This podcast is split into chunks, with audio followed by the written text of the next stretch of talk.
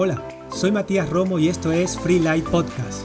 Quiero darte las gracias por unirte hoy a nosotros. Espero sinceramente que esta palabra te aliente, edifique tu fe, pero sobre todas las cosas que te lleve a una relación más profunda con Dios. Disfruta de la enseñanza. Así que hoy voy a hablarle de algo que quizás nadie le ha preparado en esta vida, pero hoy le quiero hablar de algo que creo que lo va a ayudar para estar preparado para afrontar la cruda realidad. La cruda, ¿vio la película La cruda realidad? Yo soy, me gusta el cine. ¿Vio la, ¿Vio la cruda realidad alguna vez? ¿No vio la película La cruda realidad? Ay, Dios mío. ¿Qué hace? ¿Qué pregunto yo? ¿Qué hace cuando, cuando no trabaja? Cuando, ¿Qué hace? ¿Solo duerme? ¿Duerme? Es como, como los osos que seis meses invierno y después, ¿sabes? A veces parece... Eh, vea la película, se la recomiendo, La cruda realidad. y la cruda realidad va de una persona que no cree en el amor y simplemente él cree en la cruda realidad de lo que hay, ¿verdad? En las relaciones, ¿verdad? Y él todo lo mira con cruda realidad. Pero, ¿sabe? No estamos preparados para la cruda realidad en la cual hemos nacido en este mundo. Y estamos enseñando bajo la serie eh, Dios de paz. Dios es un Dios de paz. Dios quiere traer paz a tu vida. Vamos a empezar por el principio. Yo quiero hablar de esto. ¿Qué roba tu paz? ¿Qué roba tu equilibrio? ¿Qué roba tu paz emocional? ¿Qué roba tu paz mental? ¿Qué roba tu paz espiritual? ¿Qué roba tu paz física?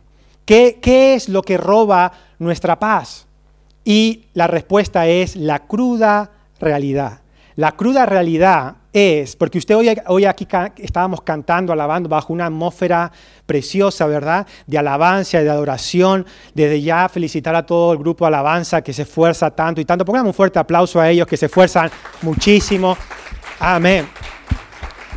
Y y sabe, crear un ambiente para que usted y yo alabemos a Dios y estemos en una atmósfera donde, donde pensamos que podemos tocar el cielo con la mano, donde creemos que Dios nos habla, donde creemos que, cualquier cosa que, que, oímos, que digamos va a suceder en nuestra vida, ¿verdad? Y estamos en una atmósfera de fe, una atmósfera de confianza, una atmósfera de paz, podemos decir, ¿verdad? Pero, pero, pero, pero, pero, el lunes es otra historia. El lunes usted tiene la cruda realidad de su vida. Y a veces puede ser una realidad buena, pero a veces puede ser una realidad cruda. ¿Y qué es lo que roba nuestra paz? Lo que roba nuestra paz es siempre, siempre, no los tiempos buenos, sino que la cruda realidad. La cruda realidad es lo que quiere robar tu paz. Pero ¿sabe? Podemos vivir en paz cada día de nuestra vida, podemos defender nuestra paz cada día de nuestra vida, pero vamos a tener que estar preparados para la cruda realidad. ¿Y sabe cuál es el problema de la sociedad? La sociedad quiere lo bueno, bonito y barato y fácil y no está preparado para la, la cruda realidad. Si usted le dice a un joven, ¿quieres, ¿quieres encontrar la persona de tu vida? Ay, sí, yo quiero el amor, yo quiero ese príncipe azul, yo quiero esa princesa, esa persona con la que pueda compartir, esa persona que... Sí, pero la cruda realidad, la cruda realidad, ¿verdad? La cruda realidad. No estamos preparados para eso. Imagínense que a mí me hubiesen dicho la cruda realidad antes de, de enamorarme. Escuche, si me hubiesen dicho la cruda realidad lo que es una relación en pareja, Pastor, pero hay amor. Sí, claro que hay amor. Obviamente, si no sería imposible, ¿verdad? Si no sería, ¿quién quiere eso, verdad? Sin amor, ¿quién lo quiere, verdad? Nadie lo quiere eso. ¿Verdad? Pero escuche, en todos somos, todos somos así. Estudiamos para tener una formación y tener éxito laboral, pero después no nos preparan para la qué? La cruda realidad. Usted se prepara y se cuida físicamente, come bien, hace ejercicio, ¿verdad? Trata de tener una vida saludable, trata de no fumar, trata de no beber demasiado, trata de, trata de tener una vida saludable, ¿verdad? Pero la cruda realidad, ¿verdad? Es que hay cosas que no dependen de usted. Pastor, ¿qué me quiere decir? Que no me cuide, no. Le quiero decir que se cuide, cuídese, cuídese. Que no me enamore, enamórese. Que no estudie, estudie. Pero le han preparado para la realidad. ¿Y sabe? No estamos preparados porque vivimos una sociedad cada vez más. Usted lo encuentra en Internet, en Instagram, en YouTube, en Facebook. Usted encuentra filosofías de positivismo barato. ¿Sabe cuál es el positivismo barato? Cinco formas para tener el éxito. Eso, eso es positivismo barato. ¿Sabe? Si hubieran cinco claves para tener éxito en todas las áreas de tu vida, déjeme decirle, todo el mundo haría esas cinco claves. Pero el éxito, el progreso, el avance no está en hacer cinco puntos para tener éxito. Hay mucho más allá para tener una vida eh, eh, de victoria. Y lo primero es que antes de tener una vida de victoria, usted tiene que tener una batalla, porque sin batalla no hay victoria. Fácil, simple. Pero ¿cuál es la filosofía barata? Que tú puedes tener una vida preciosa sin batallas. Puedes tener una, una vida excelente sin batallas. Y usted quiere lo bueno, pero no quiere la batalla. Yo quiero lo bueno y tampoco quiero la batalla, pero la cruda realidad es que vivimos en un mundo donde tenemos que aprender a vivir en paz, aún cuando estamos en un mundo lleno de problemas, situaciones adversas. Así que hoy le voy a hablar de qué, es lo que le roba la paz y cómo usted puede cambiar su filosofía, su perspectiva de vida. Y si usted cambia su perspectiva de vida, entonces vivirá en paz aún teniendo problemas aún teniendo cosas que resolver en su vida. Y aquí ya la primera verdad. Nunca dejará de tener cosas que resolver en su vida. Nunca dejará de tener cosas que resolver en su vida presente. Hasta que, hasta que diga, chau, chau tierra, y se vaya de aquí, ¿verdad?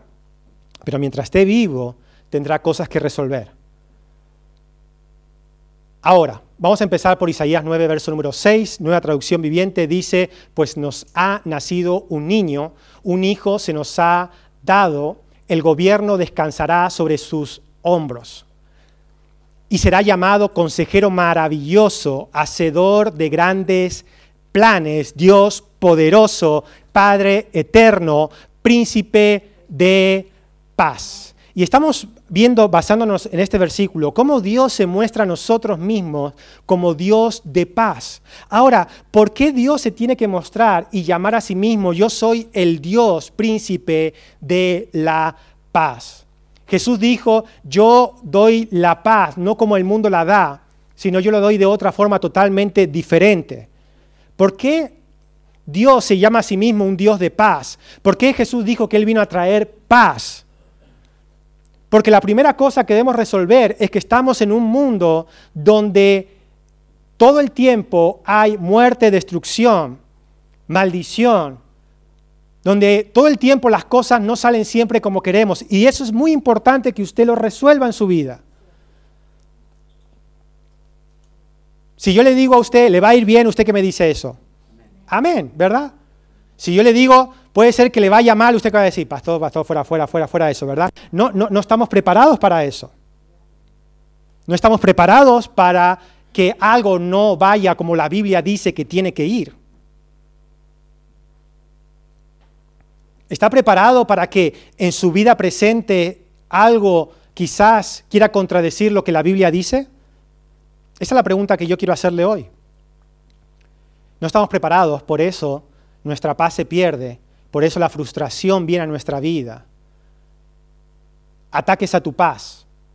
En esta vida, todo el tiempo usted tendrá ataques a su paz. Hablamos que paz tiene que ver con equilibrio mental, emocional, espiritual. No simplemente, paz no es simplemente estar un día tranquilo en tu casa y decir, hoy estoy bien, ya mañana pensaré en los problemas. No, Paz, verdadera paz, es cuando usted puede estar equilibrado en cada aspecto de su vida, empezando por lo mental, por lo emocional, por lo físico. Y es muy importante que, que, desde adentro esa paz se vaya canalizando afuera. Si usted comienza a tener una, una, relación con Dios, esa relación con Dios va a equilibrar su mente. ¿Sabe por qué? Porque usted no irá mucho más lejos donde su cabeza vaya. No irá mucho más lejos de lo que su cabeza vaya. ¿Por qué? Porque la cabeza manda en su vida. Aquí es donde está la guerra. Y sus emociones siguen a sus pensamientos. Usted se siente lo que piensa. Más piensa en algo, más siente eso. Es la realidad que puede percibir por medio de los pensamientos. Y Satanás usa ataques a tu vida para atacar tu paz. Número uno, hablamos el domingo pasado, ataques a tu paz, el dinero. Satanás usará la ambición desmedida de que usted obtenga dinero para atacar tu paz. Ahora, ¿qué quiero decir con esto? Lo, enseñamos el domingo pasado. Dios quiere que usted viva abundantemente suplido. Sí, amén a eso. Dios quiere que usted viva en bendición financiera. Sí, amén y a eso. Pero también dice la Biblia que Dios dice acerca del dinero que no es la meta en esta vida. Y es muy importante eso. Es muy importante que usted lo entienda. Es muy importante las prioridades que pones. Satanás usará el dinero. ¿Por qué? Porque él usa el dinero para corromper vidas. Él usa el dinero para manifestar orgullo. Él usa dinero para manifestar la maldad que hay en el ser humano. Él usa el dinero para ejecutar sus planes aquí en la tierra. Y nosotros debemos entender que el dinero es una herramienta que Dios nos da de bendición para nuestra casa, para nuestra familia, para la iglesia, la comunidad en la cual estamos, para otras personas. Pero nunca es la meta ni la prioridad en nuestra vida. Y Satanás usará eso para detener tu paz, el dinero. Número dos, las circunstancias, los problemas, las aflicciones, las malas, los malos momentos que usted va a vivir en esta tierra, que ha vivido, que está viviendo y que vivirá en el futuro. Pastor, usted vino un poco negativo hoy, ¿eh? usted vino hablándome de problemas cuando yo quiero encontrar la solución. Bueno, la, la primera solución es no niegue la realidad. No niegue la realidad en la que vivimos. ¿Sabe lo que hace la fe? Fe no niega el problema. Fe no dice no estoy enfermo, no estoy enfermo, no estoy enfermo, nunca enfermaré, nunca enfermaré. Eso no es la fe. La fe dice por las llagas de Jesús he sido sanado. Por las llagas de Jesús tengo esperanza, expectativa, confianza de que Jesús ha dado respuesta y victoria sobre toda clase de enfermedad que yo pueda sufrir. Amén. Fe dice eso. Fe no dice, no me falta el dinero, nunca me faltará el trabajo, nunca me falta el dinero. No, fe no dice así. No niegue que vive en un mundo lleno de problemas. Satanás atacará tu paz por medio de problemas, pero no, no, no es el problema lo que derriba la paz, sino es no saber qué hacer con el problema, no saber cómo actuar cuando el problema viene. Ahora hablaremos de eso. Y número tres, las relaciones, y agárrese cuando hablemos de esto porque viene en curva, las relaciones, las relaciones roban tu paz, amistades, familia, hijos, padres, esposo, esposa, y amén, dicen las esposas, ¿verdad? Él es el problema. Yo sabía que ese era, el, ladrón más grande que tenía de mi felicidad, de mis años. Yo le di mis años, toda mi juventud le di. ¿Verdad? Siempre, siempre, siempre escuchamos eso, ¿verdad? Todos mis años de juventud te di. Las relaciones. Pero escuche, una de las cosas que más afecta la paz de una persona es cuando tiene problemas en su hogar, ¿sí o no? Yo no sé si usted ha vivido problemas graves en su hogar, yo los he vivido y déjeme decirle, prefiero tener falta de dinero antes que un problema grave de hogar. Hay gente que dice que le den a la mujer, me agarro el trabajo, ¿verdad? No. Escuche, es preferible que tenga problemas de trabajo y que esté bien en familia. ¿Verdad? Yo he estado con problemas de familia y le digo que le tiembla todo ahí. Porque pierde el sentido todo lo que uno está haciendo cuando se estabiliza la familia. Bueno, escuche, dos, tres cosas. Hoy vamos a hablar de aflicción. Y eh, bueno, está un poco mal porque el tipo de letra ha cambiado y no, no, no, no ha corregido bien. Aflicción. Aflicción. La aflicción es lo que hoy vamos a hablar. Hoy vamos a hablar de cómo afrontar y estar listos para la aflicción. Estamos, si estuviéramos preparados de la misma forma para el éxito que para la aflicción, el ser humano viviría mucho más estable y feliz. Lo que pasa es que no estamos preparados para la aflicción. ¿Sabe? Estamos preparados para que nos vaya bien. Usted ya sabe cómo reaccionar, qué hacer y cómo sentirse cuando le va bien. Pero no estamos preparados cómo reaccionar, cómo sentirnos y qué hacer cuando hay días de aflicción. ¿Por qué? Porque queremos una filosofía simple, barata, de éxito fácil. ¿Y sabe cuál es la filosofía de éxito fácil? Es creer que a usted y a mí nos va a ir bien sin que nada se tuerza. En cada emprendimiento que usted tiene, sea de salud, sea familiar, sea de hijos, sea laboral, sea de cualquier índole, cualquier cosa que usted inicia, tiene que estar preparado para que no le vaya bien en algún momento. ¿Por qué? ¿Por qué esto, pastor? Porque Jesús dijo, en el mundo tendréis, en el mundo tendréis aflicción.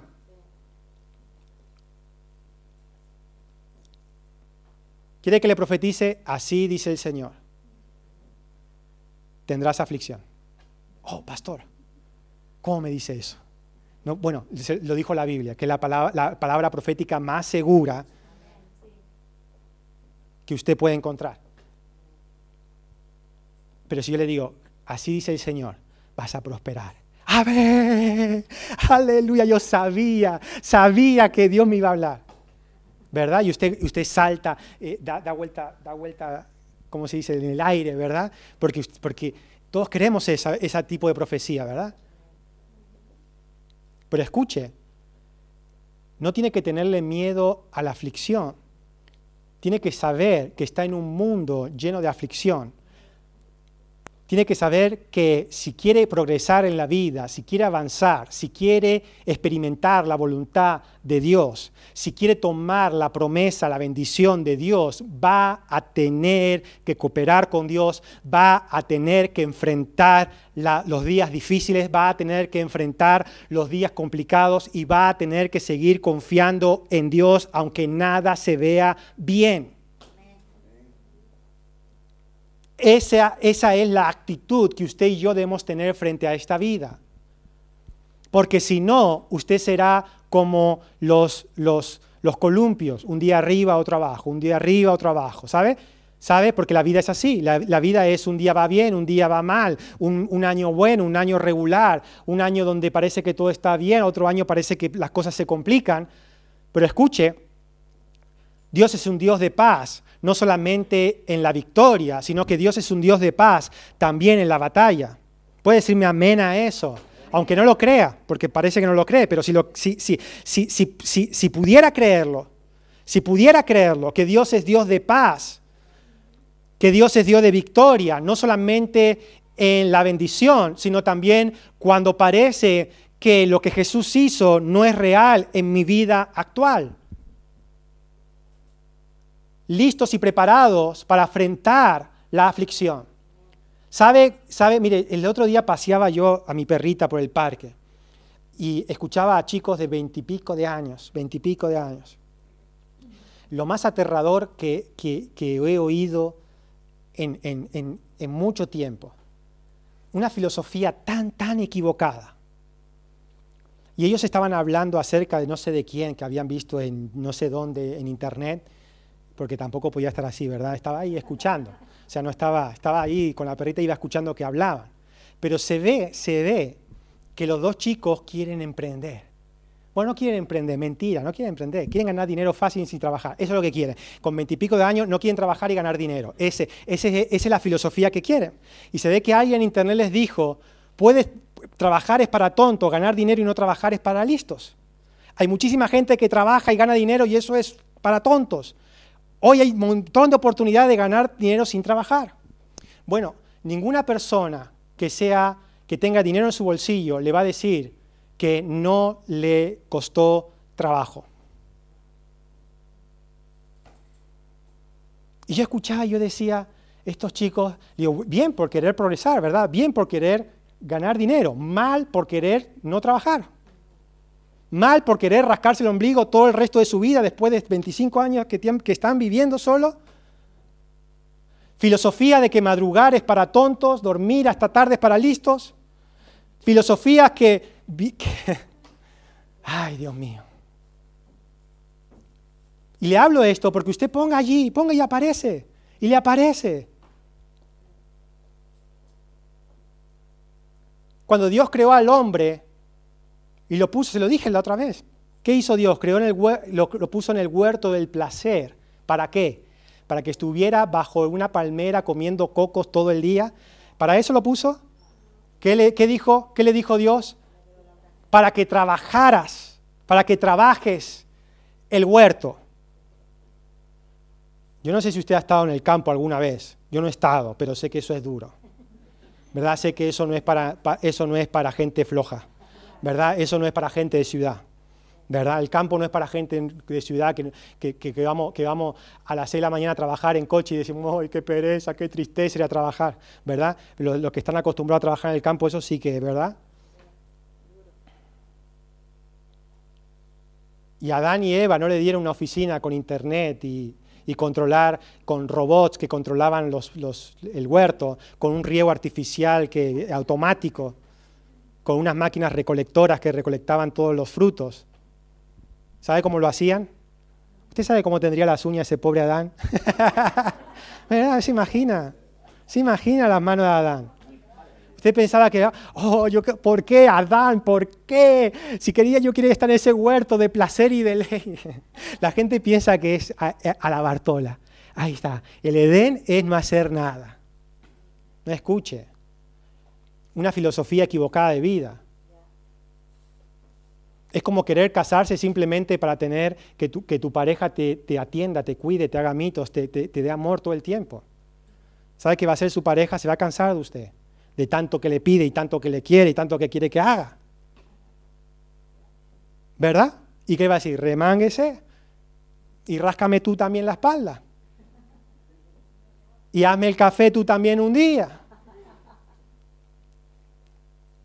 Y hazme sentir bien tú a mí también. ¿Sí o no? De eso se trata, ¿no? No siempre lo logramos. Lo logra usted cada día de su vida. Oh, sí. Uy, prepárese que se divorcia. ¿Verdad? Prepárese. Aquel que dijo sí, amén a eso, se va a divorciar pronto. pronto lo vemos. Y tú que decías que amén, nunca hay un problema. Y pastor, no era verdad. Ya lo sabía yo que no era verdad.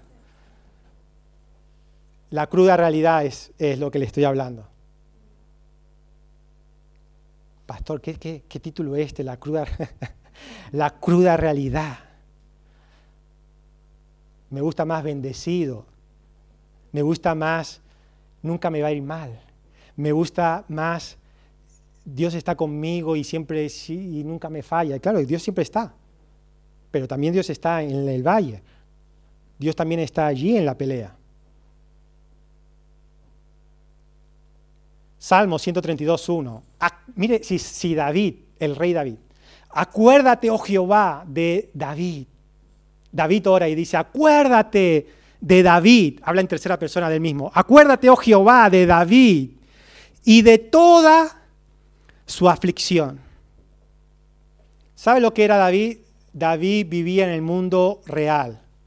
David no estaba fantaseando con, con una vida de fantasía. David estaba en la batalla. David sabía que para, para el reinado que el Dios le había dado, tenía que cuidar al pueblo de Israel, que había gente que quería destruir, que tenía que ir a la guerra, a la pelea verdadera. Y David oraba a Dios y le decía, acuérdate, oh Jehová, de toda mi aflicción.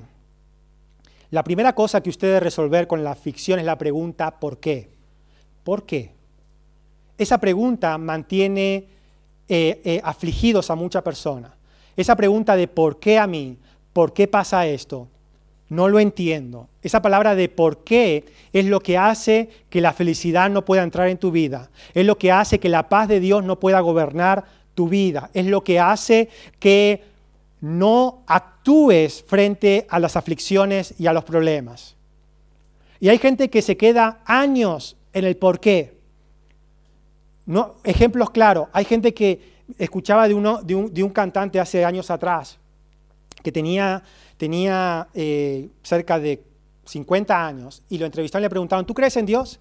Y él dijo, y era una entrevista no, no cristiana, o sea, era en, el, hormiguero, era, imagínese. Y le dice, ¿tú crees? Salió el tema de decir, ¿pero tú, eres, tú crees en Dios? Y el hombre le dice, no creo en Dios y te voy a decir por qué. Yo no creo en Dios porque mi mamá enfermó gravemente. Y yo oré a Dios, a, ese Dios que la gente dice que existe, para que Dios sanara a mi mamá. En desesperación, ¿verdad? Porque la gente está, cuando tiene un problema así, se desespera y, y, busca, busca, a veces no sabe ni dónde está buscando, pero busca, ¿verdad?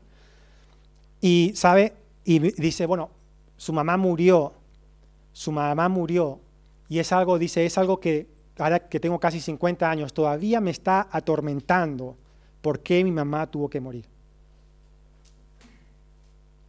Y eso pasa, ¿verdad? Eso pasa.